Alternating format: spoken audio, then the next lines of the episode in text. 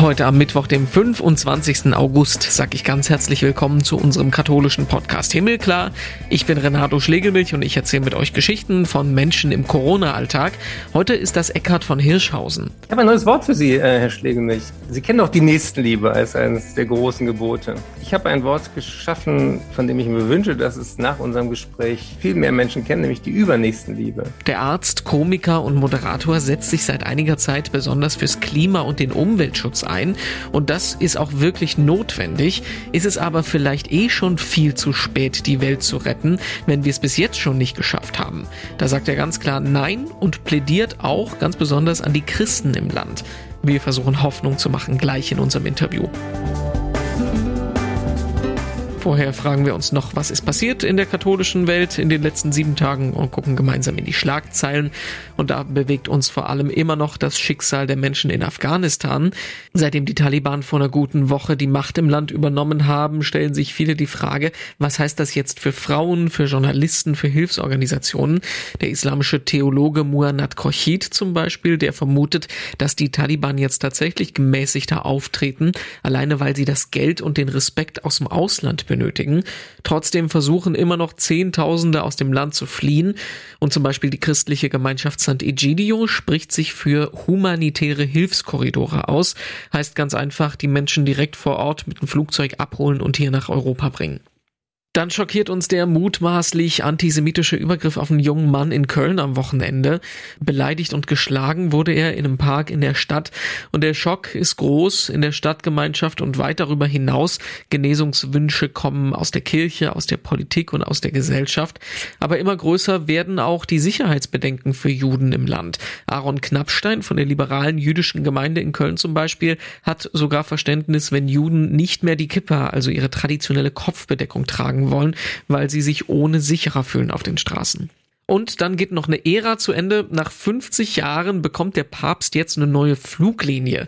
Im Gegensatz zu Angela Merkel oder dem US-Präsidenten hat der Papst nämlich kein eigenes Flugzeug, sondern mietet sich immer Maschinen der italienischen Staatsorganisation Alitalia. Die wird jetzt aber aufgelöst im Herbst. Die neue Gesellschaft heißt dann ITA und die kümmert sich dann drum, den Papst unter anderem als erstes zum Weltklimagipfel nach Schottland zu bringen. Bis die dann allerdings mit der alten gleichzieht, wird es eine Weile dauern. Alitalia hat 171 Papstreisen veranstaltet. Und im Podcast sprechen wir diese Woche mit Dr. Eckhard von Hirschhausen bei uns. Schönen guten Tag, grüß Gott. Ja, hallo. Bevor wir jetzt in die ganze Thematik einsteigen, ganz simpel und äh, einfach gefragt, wie geht's Ihnen? Ach, es sind gerade sehr aufregende Zeiten. Wir haben eine Bundestagswahl vor der Nase, die entscheiden wird, wie sich die Klimapolitik in diesem Land entwickelt. Für mich ist Klima nicht nur eine Herzenssache, sondern auch eine der großen, großen politischen Herausforderungen. Als Arzt weiß ich, das ist die größte Gesundheitsgefahr für uns alle. Und äh, deswegen bin ich gerade ein bisschen am Durchatmen, weil äh, so viele Sachen parallel passieren. Und ähm, ja, ich kann mich ja nicht zerreißen, nicht teilen, aber ähm, ich freue mich ja über äh, Domradio auch noch ein paar Menschen zu erreichen, die ähm, auch sehen, dass es auch eine Glaubens- und eine spirituelle Krise ist, in der wir gerade sind. Es gibt viele Themen, über die wir mit Ihnen sprechen können. Sie sind Arzt, äh, Sie sind Komiker, darüber hat man Sie kennengelernt vor Jahren. Sie engagieren sich im Moment, das haben Sie angesprochen, beim Klimaschutz. Der Glaube ist Ihnen wichtig. Aber mein Eindruck ist so ein bisschen im Moment, wenn man Sie in den Medien sieht, Sie sind so ein bisschen der Unglücksbote, der die Hiobsbotschaften bringt. Bei unserem Podcast ist es eigentlich so, dass die letzte Frage bei uns immer ist, was bringt Ihnen Hoffnung? Ich will das mal umdrehen bei all den negativen Botschaften, bei all den Krisen, über die wir sprechen. Was bringt Ihnen da eigentlich Zuversicht und Hoffnung? Äh, die Jugendlichen, die mit Fridays for Future auf die Straße gegangen sind und die wirklich dafür gesorgt haben, dass wir diese Debatte endlich aus einer bestimmten ideologischen Ecke befreit haben und dass dieses Thema äh, in alle Gemeinden, in alle Parteien, in alle gesellschaftlichen Gruppen endlich äh, eine Priorität kriegt. Und das, das gibt mir Hoffnung, weil die Wissenschaft ist seit 50 Jahren eindeutig. Wir hatten den Bericht des Club of Rome, wir hatten ähm, die Weltklimaberichte. Ich hatte jetzt gerade einen Tagesthemenkommentar sprechen dürfen zu dem aktuellen äh, IPCC-Report. ähm, es mangelt nicht an, an äh, warnenden Hinweisen. Und äh, so gesehen gibt mir das ein bisschen Hoffnung, weil wir ein sehr, sehr kleines Zeitfenster noch haben, tatsächlich äh, radikal uns zu verändern, weniger die Atmosphäre zuzumüllen und das, was im Vater unser steht, nämlich wie im Himmel so auf Erden, gilt auch für Treibhausgase. Alles, was wir da oben hin äh, verklappen, fällt uns auf die Füße. Jetzt gibt's ja tatsächlich Leute, die argumentieren schon in die Gegenrichtung, die sagen, die Chancen sind so gering, noch was zu ändern. Gab's ja vor ein paar Tagen jetzt auch nochmal einen zweiten Report, der davon gesprochen hat, dass es kaum noch möglich ist, unter der Zwei-Grad-Marke zu bleiben. Es gibt Leute, die sagen, wenn wir es eh nicht mehr ändern können, warum jetzt nicht einfach unser Leben leben, so gut wie wir können, und dann äh, einfach äh, sehenden Auges auf den Abgrund zu fahren? Was, was, was kann man da entgegnen? Alle Weltreligionen, nicht nur das Christentum, haben eine Idee von Bewahrung der Schöpfung in ihrem Kern. Das heißt, wir kriegen ein Geschenk, das Geschenk des Lebens. Wir kriegen einen Wohnort dazu, nämlich eine einzigartige Konstellation. Die Erde ist der einzige Planet mit Wasser, mit Luft, mit erträglichen Temperaturen im ganzen Universum. Und äh, ich möchte nicht die letzte Generation sein, die hier das Licht ausmacht. Ich habe schon den Ehrgeiz, dass das, was Menschen über Hunderttausende von Jahren aufgebaut haben, auch pfleglich äh, übergeben wird. Und ähm, deswegen ist das für mich keine Option. Und äh, ich glaube deswegen auch an die Rolle der Kirchen, weil ein Denken über mehrere Generationen hinweg immer auch Kern des Christentums war. Es ist einer der wenigen Orte am Sonntag, wo man Menschen aus völlig unterschiedlichen äh, Welten treffen kann, aus unterschiedlichen Generationen und alle erkennen erstmal an, dass es Dinge gibt, die wichtiger sind als wir. Und deswegen brauchen wir die Vision von einem nicht materialistischen Weltbild, von einer Idee, dass wir nicht an unserem Ressourcenverbrauch äh, gemessen werden oder an unserem Geld und am Wohlstand. Dazu gibt es auch schöne biblische Geschichten von dem Kamel und dem Nadelöhr. Wir brauchen Menschen, die Lust haben auf diese Veränderungen, mit einer kindlichen Neugier da auch rangehen und wir brauchen auch ähm, Menschen, die diese Verantwortung übernehmen, weil wir die erste Generation sind, die wissen, wie bitter es jetzt auch schon ist und die letzte, die etwas dran ändern kann. Also ich äh, habe noch nicht aufgegeben und ich finde diese nach uns die Sintflut denke auch abstrus, wenn wir jetzt im Ahrtal gesehen haben, die Sintflut ist schon da. Ein bisschen ähm, apokalyptische Stimmung macht sich im Moment ja trotzdem breit. Also ich meine, wenn wir gesagt bekommen, wir müssen es schaffen, in den nächsten drei Jahren oder wie viele es sind, weltweit radikal unseren CO2-Ausstoß und unsere Lebensweise zu ändern, das ist ja eigentlich, da muss man doch mit realistischem Blick sagen, das kriegen wir doch eh nicht hin. Ähm, warum nicht? Also ähm, aus Erfahrungswerten. Ja, das ähm, also dann möchte ich wenigstens sagen können, wir haben einen ernsthaften Versuch unternommen. Den haben wir ja bisher noch gar nicht gemacht. Also die Politik war bislang ja immer so, auch äh, auf konservativer Seite, das so ein bisschen zu belächeln. Das ist so ein grünes, linkes Ökospinner-Thema. Und ach, so schlimm wird's schon nicht. Und plötzlich jetzt auch angesichts der Bilder aus, ähm, aus der Flutkatastrophe rudert auch die Union, die sich christlich nennt, zurück. Wir haben ähm, äh, endlich sozusagen die Ernsthaftigkeit der Situation vor Augen. Vorher war das für viele so ein Problem von Eisbären und von Bangladesch. Mhm. Wobei auch die christlichen Hilfswerke da immer schon diese Verbindung gemacht haben. Ich bin auch ähm, im engen Austausch mit äh, Pirmin Spiegel von Miserio, der sich da schon sehr lange dafür stark macht, eben auch diese globale Ungerechtigkeit in diesem Thema zu sehen. Also wir in den reichen Ländern haben einfach erstens viel früher angefangen als andere Länder, Emissionen und äh, fossilen Dreck äh, in der Atmosphäre zu platzieren. Und die Menschen, die darunter schon viel länger leiden als wir selber, sind ja auch nicht hier, sondern im globalen Süden. Und das hat mit Hunger, mit Dürre, mit ähm, Migration, mit Flucht, mit Krieg zu tun. Und das sind, ähm, das denke ich mir nicht aus. Und wenn Sie sagen, ich bin der, bin der Mann für die bösen Botschaften, ich habe mir das nicht ausgedacht. Ich würde auch gerne weiter äh, auf die Bühne gehen und einfach Quatsch erzählen und Spaß haben mit den Leuten. Das werde ich auch äh, nach wie vor weiter tun. Aber wir können nicht die Augen verschließen, dass wir in einer historischen Situation und damit auch in einer historischen Verantwortung sind. Was den Leuten aber erst ähm, so wirklich bewusst wird, wenn das Leid, die Katastrophe bei ihnen selber an die Haustür klopft im Moment, ne?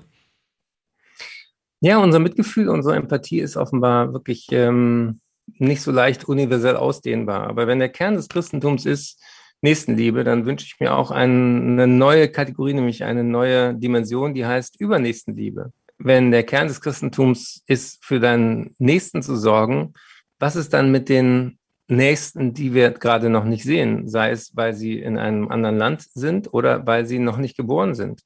Und diesen Gedanken finde ich wichtig, dass wir uns verstehen als Teil von einer Kette, als Teil von einem Netzwerk.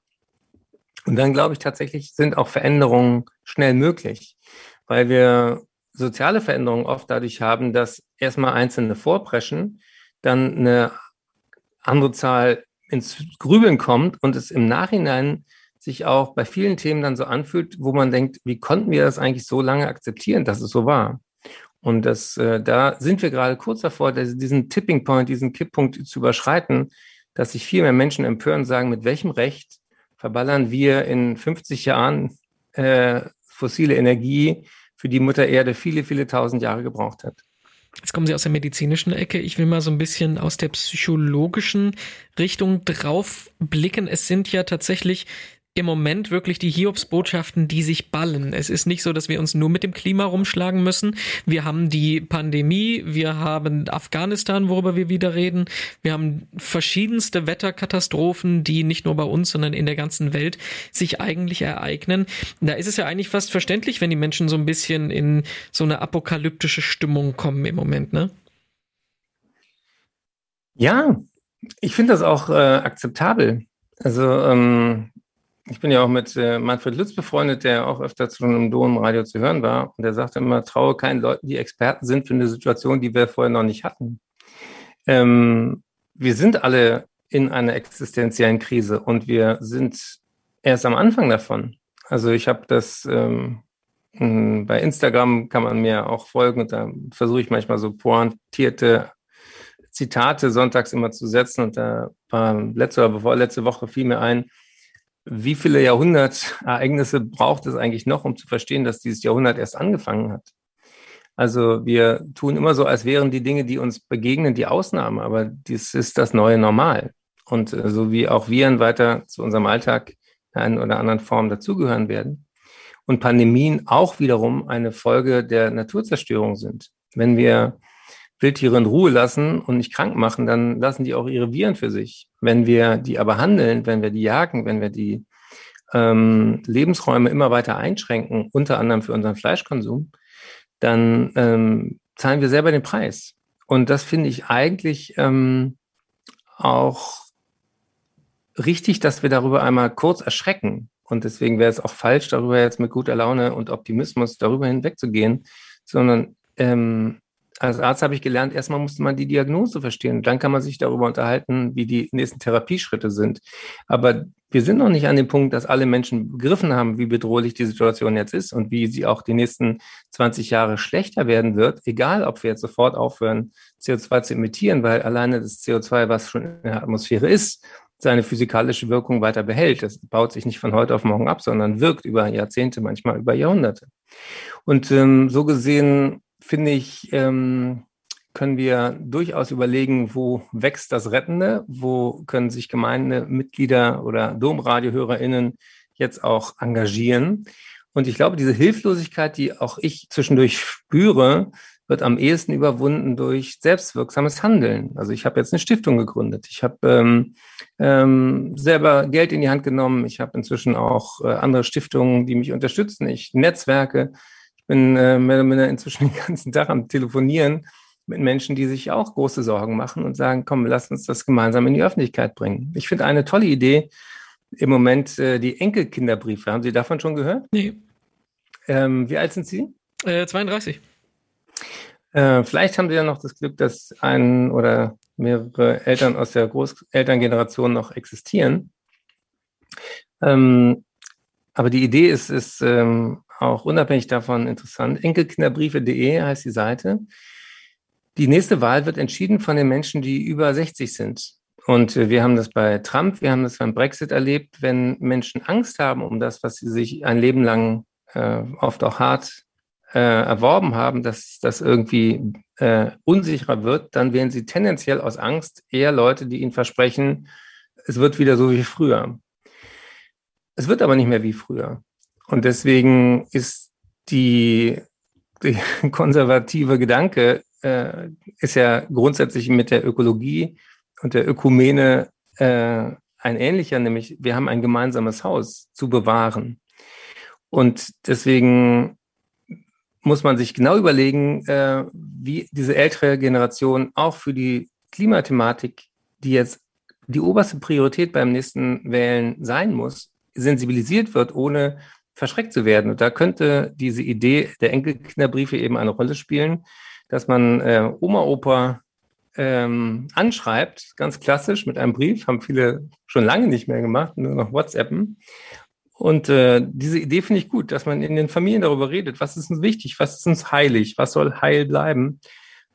Und dann kann man den Klimawahlcheck machen und dann sieht man, welche Parteien dafür vernünftige Angebote machen und Konzepte vorlegen und welche sich da immer noch vor der Verantwortung drücken.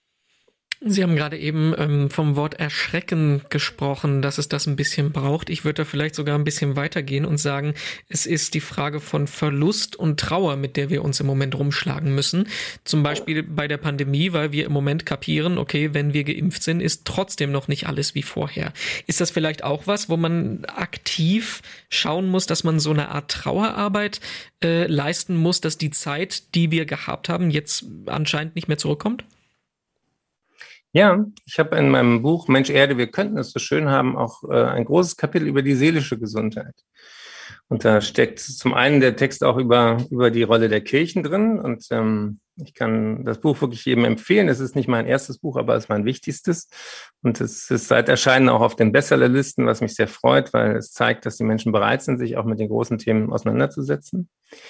Das Thema seelische Gesundheit ist bisher mit Klima praktisch nie zusammen gedacht worden, aber es gibt sehr, sehr viele Zusammenhänge. Zum einen ganz physisch, weil unser Hirn äh, extrem hitzelabil ist und sich sehr, sehr schwer tut, bei über 35 Grad irgendwas Vernünftiges zu tun. Wir sehen es, dass äh, seelische und neurologische Erkrankungen schlechter werden unter Hitze. Feinstaubbelastung hat auch eine Auswirkung ähm, äh, äh, auf äh, Psychosen und so weiter. Also da gibt es viele, viele Forschungsergebnisse, die ich alle da zusammengetragen habe. Aber das Gefühl, was Sie ansprechen, dieses Erschrecken oder auch die Trauer über das, was wir schon verloren haben, das muss man erstmal, da muss man hinschauen, da muss man das zulassen und da muss man auch drüber weinen dürfen. Ich war neulich das erste Mal in meinem Leben in Garzweiler an diesem Tagebau. Und wenn man in diesen Abgrund schaut, den die Kohleindustrie hinterlassen hat wenn man weiß, dass damit Ewigkeitslasten äh, für die Grundwasserversorgung auf unbegrenzte Zeit verbunden sind und wenn man weiß, dass all das, was unter der Erde war, inzwischen irgendwo über uns ist, weiß man, das ist keine gute Idee. Und so wie es in der Nachkriegszeit für eine Zeit lang wichtig war für unseren Wohlstand, so ist es heute unser Sargnagel. Und da bin ich wirklich auch in mich zusammengesungen und dachte, meine Güte, in welcher Dimension sind wir gerade auf dem Irrweg? Und wie wichtig ist es, dass jetzt die Menschen zusammenhalten und sagen, hey, wir brauchen eine Transformation oder biblisch heißt das dann eine Umkehr. Aber der erste Schritt ist das Erschrecken und auch die Reue über das, was wir schon getan haben. Jetzt ist normalerweise unsere Abschlussfrage die Hoffnung, die habe ich jetzt am Anfang schon gestellt. Deswegen drehe ich auch das ein bisschen um und frage Sie als Komiker, wie kann man sich denn äh, in so einer trüben Situation äh, den Humor noch bewahren? Ach, indem man ähm, nicht versucht, alleine die Welt zu retten, sondern gute Menschen um sich schart, die, die das auch wollen. Indem man gute Beziehungen pflegt, viel Zeit in der Natur verbringt, die nach wie vor natürlich großartig ist. Ähm, indem man Musik hört, indem man Musik macht, indem man singt, indem man Stille genießt.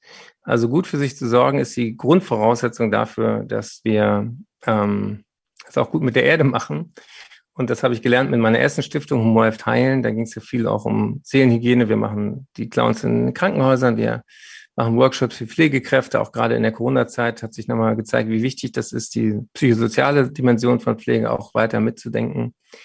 Und äh, ich merke eben, und das, das ähm, lässt mich dann auch wieder zwischendurch äh, lächeln, dieses Engagement kommt an, es bewirkt was. Ganz viele Menschen kommen auf mich zu und sagen, äh, Mensch, danke, dass Sie sich da so engagieren oder der und der Gedanke hat mich inspiriert oder da neulich, als Sie bei Ilna äh, gesagt haben, wenn man ein Ei in heißes Wasser wirft von 42 Grad und es wird hart und das Wasser kühlt ab, es wird nicht mehr weich, da habe ich endlich verstanden, was Irreversibilität, also nicht Umkehrbarkeit heißt und so weiter. Und dann denke ich, ach Mensch, für irgendwas wird es gut gewesen sein. Hoffentlich auch unser Gespräch.